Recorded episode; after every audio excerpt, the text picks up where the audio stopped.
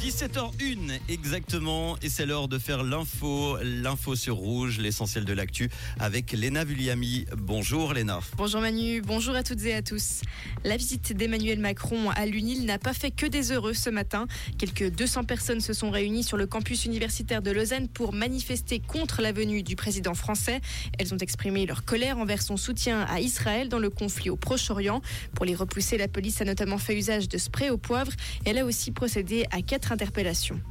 Un nouveau gymnase est envisagé à Lausanne. Le Conseil d'État vaudois souhaite allouer un crédit d'études de 400 000 francs pour évaluer la faisabilité de la création d'un gymnase sur le site de Sévelin.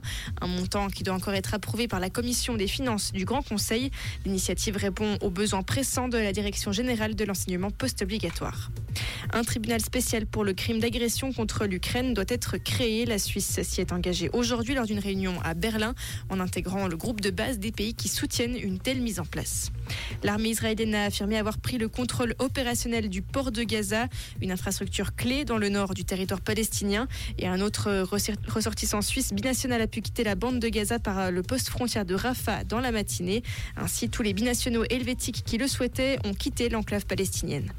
Et des ONG veulent des JO 2030 respectueux des limites planétaires. Un collectif composé d'élus, d'athlètes et de scientifiques pose une quinzaine de conditions. Parmi ces conditions, garantir des pistes faites très majoritairement avec de l'enneigement naturel, des JO avec 100% d'infrastructures existantes et la préservation de 100% des sites naturels. Merci Léna, retour de l'info tout à l'heure à 18h sur Rouge.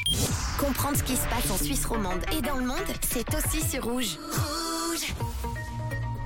le temps pour demain, ce sera très nuageux avec des précipitations intermittentes sur le plateau et le Jura. Elles seront quasi continues dans les préalpes et en vallée. La limite pluie-neige restera à 1000 mètres. On pourra avoir quelques éclaircies sur le plateau, en particulier au pied sud du Jura. Côté température, il va falloir se couvrir. 6 degrés le matin, 4 degrés en vallée. On n'oublie pas le parapluie demain matin, maximum 9 l'après-midi. En montagne, la température à 2000 mètres sera de moins 5 degrés avec 20 à 30 cm de neige fraîche au-dessus de 1300 mètres. Eh oui, il va neiger beaucoup plus bas cette fois-ci.